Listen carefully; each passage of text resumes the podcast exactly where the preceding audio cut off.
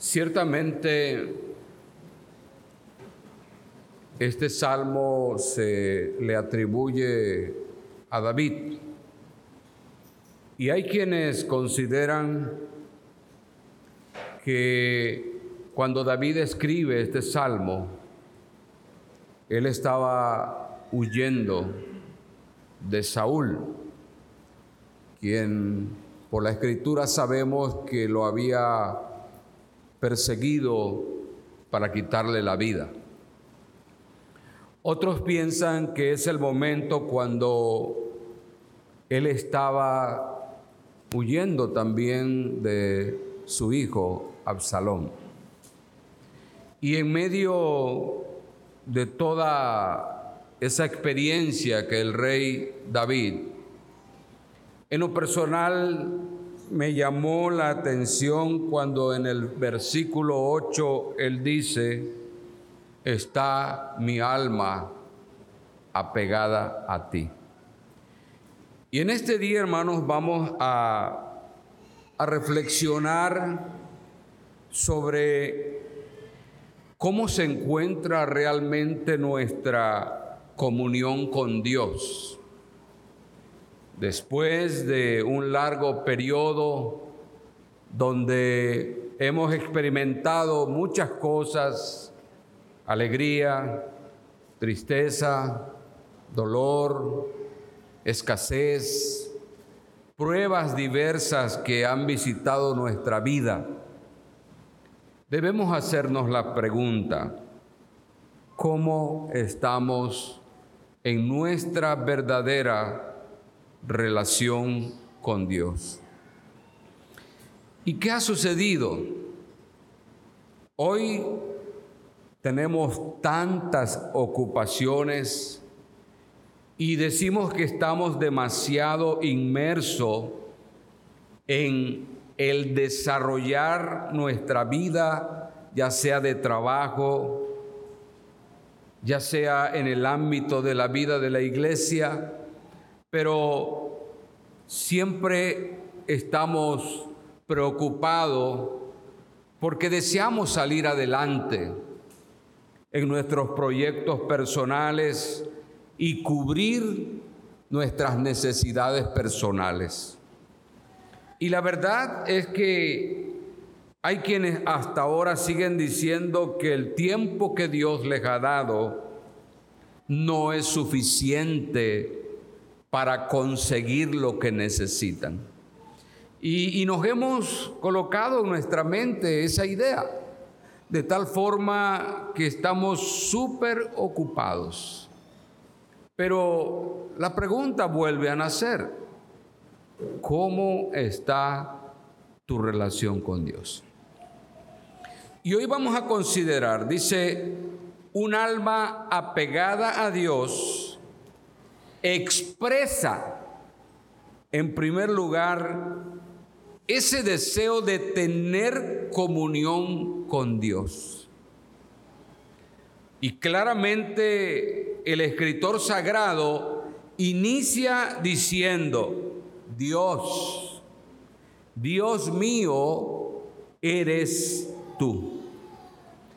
Y como que David estaba recordando esa experiencia de haber establecido un pacto personal con Dios.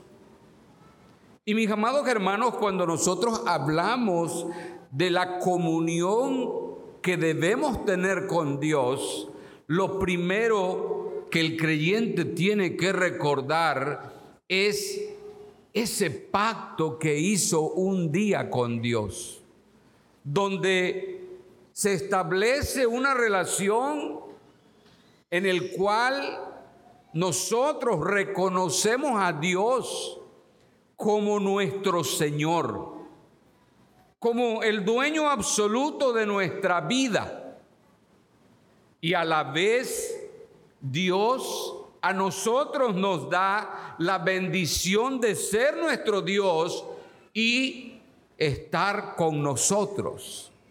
Entonces, si usted y yo descuidamos nuestra relación personal con Dios, se debe en ocasiones a que hemos olvidado nuestro pacto con Dios. Tú y yo nos comprometimos a que siempre viviríamos apegados a Dios, cerca de Dios. Entonces, esa es la primera expresión que David decía, Señor, tú eres mi Dios.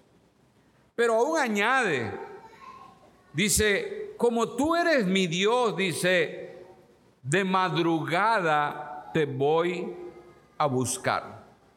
Y esto representa, mis amados hermanos, que para David su mayor prioridad en la vida era Dios. Cuando nosotros establecemos las prioridades para nuestra vida, es cuando podemos decir, bueno, ¿quién es primero sobre todas las cosas? Porque puede ser que lo primero sea para ti el cubrir tus necesidades o el entregarte por entero a un empleo, porque tú piensas que eso es lo fundamental.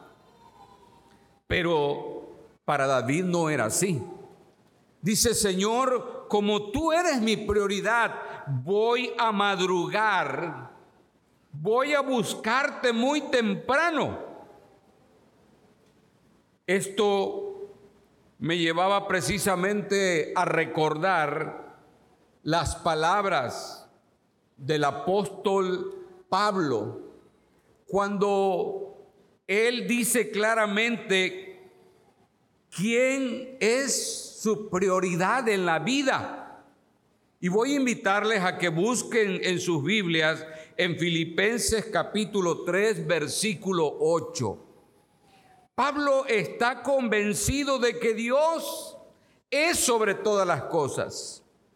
En el verso 8 dice, y ciertamente aún estimo todas las cosas como pérdida por la excelencia del conocimiento de Cristo Jesús, mi Señor, por amor del cual lo he perdido todo y lo tengo por basura para ganar a Cristo. Observen, dice Pablo, todas las cosas que yo realizaba en el pasado, dice, las tengo como pérdidas.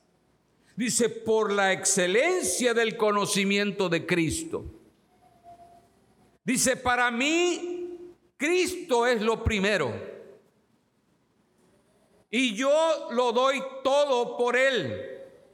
Y aquello que pude tener Dice, hoy lo tengo como basura porque prefiero a mi Señor sobre todas las cosas.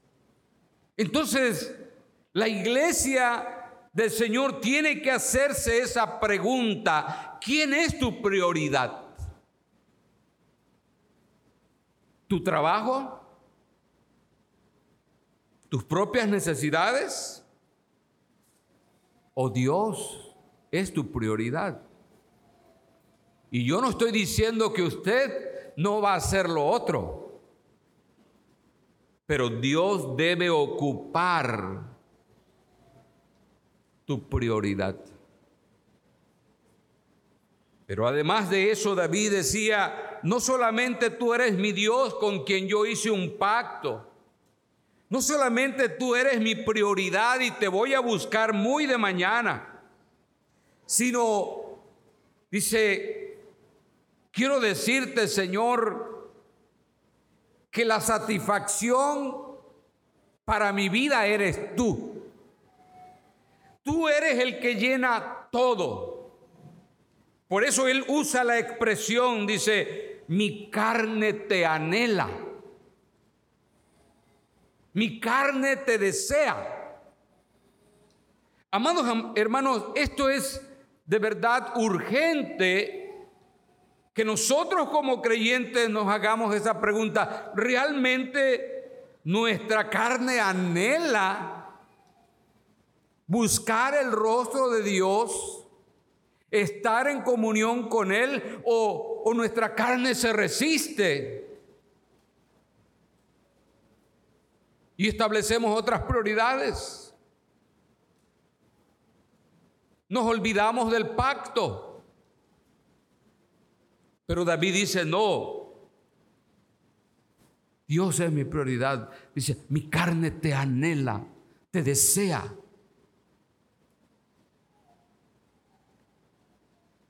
Pero además de ello, hermanos, hay algo que sobresale en este pasaje. Dice, Señor, no solamente dice, mi carne te anhela, sino dice, quiero ver tu poder y tu gloria. Yo quiero ver, dice, tu poder y tu gloria. Y hermanos, esto es fundamental en nuestra comunión personal con Dios.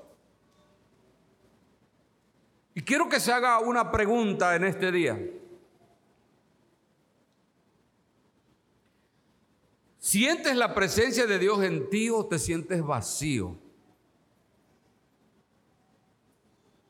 Hay ocasiones, amados hermanos, que nosotros podemos estar aquí en el culto, podemos estar en la casa de Dios, pero dentro de nuestro interior nos sentimos huecos, nos sentimos vacíos porque no sentimos la presencia de Dios en nuestra vida. Y algo que puede opacar la presencia de Dios en nuestra vida, ¿sabe qué es? El pecado.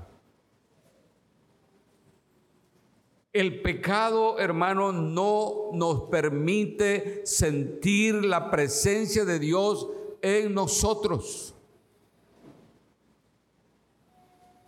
tú empiezas a sentir un vacío muy grande. Y pareciera que Dios no está cerca de ti. Ahora David dice, Señor, yo quiero sentir esa presencia. Amados hermanos, en la medida que nosotros desarrollamos una verdadera relación personal con Dios, Tú vas a ver la gloria de Dios, la vas a sentir. Hay creyentes en ocasiones que dice, yo le ruego a Dios muchas cosas y no veo respuesta. Pero quiero decirte que cuando tu relación con Dios es buena, Dios se manifiesta con poder en la vida del creyente. Por eso es que nosotros en este día tenemos que hacer una evaluación muy profunda de nuestra relación con Dios. Y hazte la pregunta, ¿tienes realmente deseo de comunión con Dios? ¿O en ocasiones solo lo haces de una forma mecánica? Solo vienes y te vas.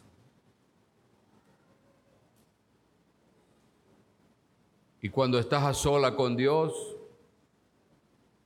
haces oraciones a la ligera, lees la Biblia a la ligera. Hoy hay tantos mecanismos para recibir lecturas que a veces en ocasiones dependemos más de eso que de una verdadera comunión con Dios, de una verdadera relación con Dios. Y la invitación, mis amados hermanos, en este día es que tú puedas decir, Señor, mi alma está pegada a ti, yo quiero tener comunión contigo, pero real, sentirte.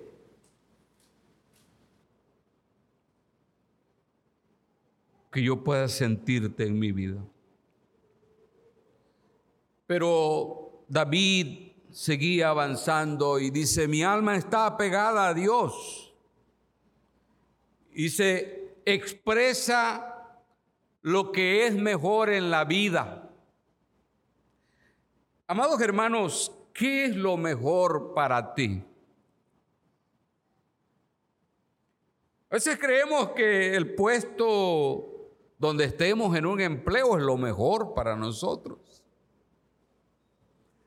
A veces creemos que tener la abundancia de recursos pudiera ser lo mejor. Otros dicen, pues lo mejor es la salud. Pero David decía, lo mejor para mí es que yo pueda tener tu misericordia. Es que yo pueda, Señor, cada día contar con tu misericordia. Por eso Él dice, porque mejor es tu misericordia que la vida. Amados hermanos, la misericordia de Dios se demuestra en ese amor tan grande que Dios tiene hacia nosotros y que a pesar de que somos pecadores y que merecemos un castigo por nuestros actos, Dios no lo hace así, sino siempre nos llama a que podamos volvernos a Él. Entonces, el creyente, hermanos, tiene que estar buscando cada día la misericordia de Dios. Dice, Señor, es mejor. Es mejor que la vida. Por eso cuando ustedes y yo leemos el Salmo 103, que es un salmo precioso que habla precisamente de la gran misericordia de Dios, entonces el creyente no debe dejar de pensar que la misericordia de Dios es importante. Dice, misericordioso y clemente es Jehová, lento para la ira y grande en misericordia. Dice, no contenderá para siempre, ni para siempre guardará el enojo. No ha hecho con nosotros conforme a nuestras iniquidades, ni nos ha pagado conforme a nuestros pecados. Y ahí me detengo. ¿Qué pasaría con nosotros, mis amados hermanos, si Dios nos pagara conforme a cada uno de nuestros pecados? No estaríamos aquí. No estaríamos de pie. Por eso dice, tu misericordia es mejor, dice, que la vida. Pero también dice, no solo tu misericordia, Señor, sino aún el alabarte, el adorarte. Por eso dice, mis labios te alabarán. Ahora, en el Salmo 27, versículo 4,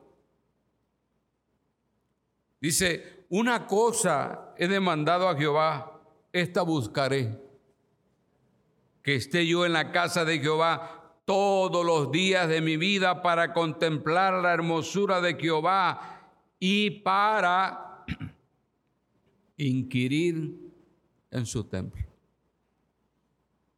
Mi hermano, cuando hay una buena relación con Dios, tú vas a querer alabar a Dios.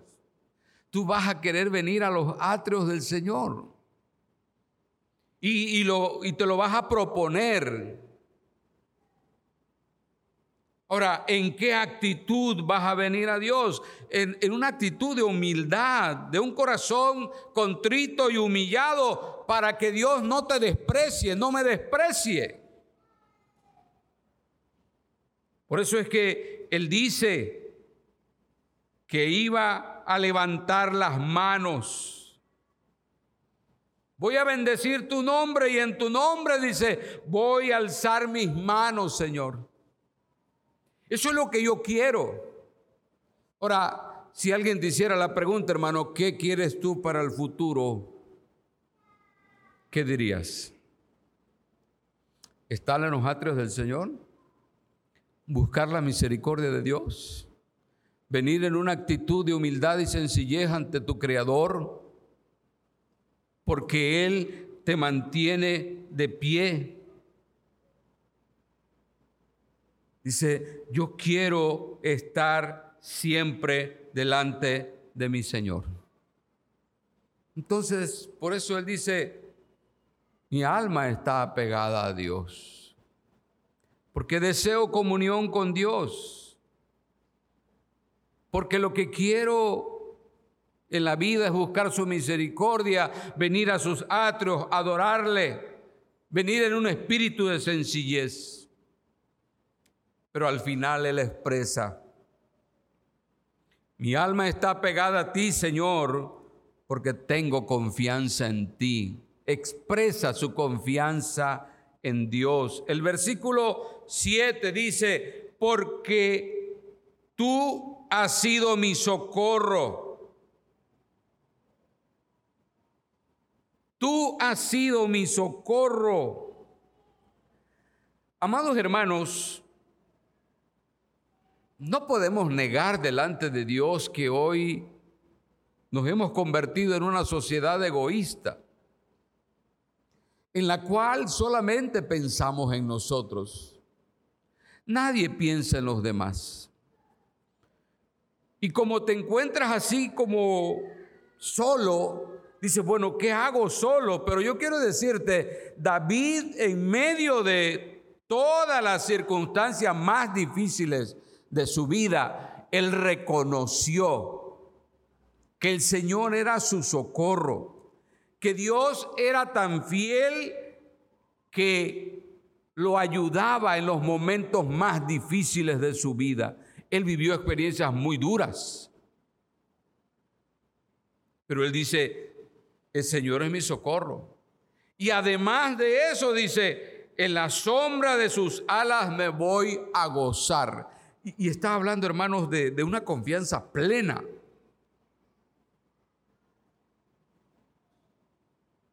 Cuando alguien te persigue, ¿cómo te sientes? Hoy muchos nos sentimos así como desprotegidos, pero David no. David decía, Dios está a mi lado. Y por eso es que yo creo en Él. Por eso dice verso 8, por eso es que mi alma está apegada a ti, tu diestra dice, me ha sostenido. ¿Se dan cuenta, hermanos, qué fundamental es nuestra buena relación con Dios. Cuando nosotros los creyentes mantenemos una buena relación espiritual con Dios, vamos a ser creyentes fuertes.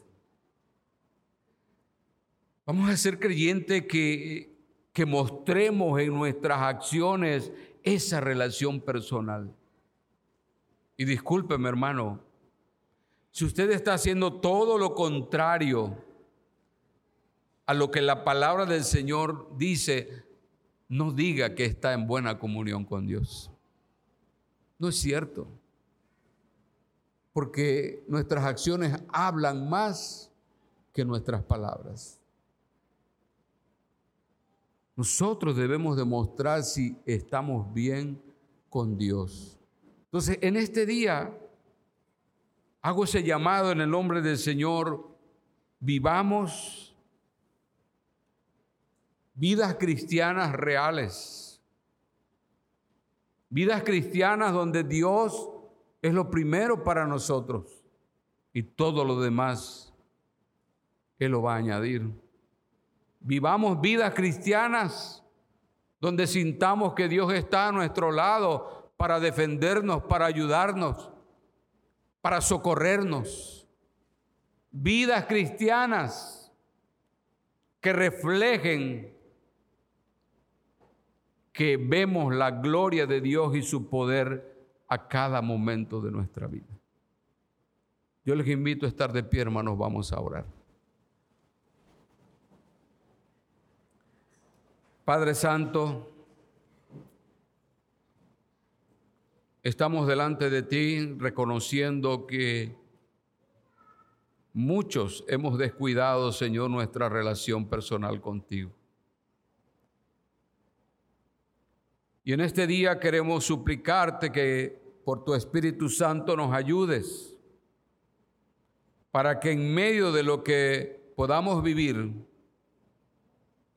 siempre estemos apegados a ti. Siempre te anhelemos, siempre te busquemos. Bendice a tu iglesia y que cada creyente pueda, Señor, establecerte como prioridad en su vida. Gracias por tu palabra y confirma en el corazón de tu pueblo en Cristo Jesús. Amén.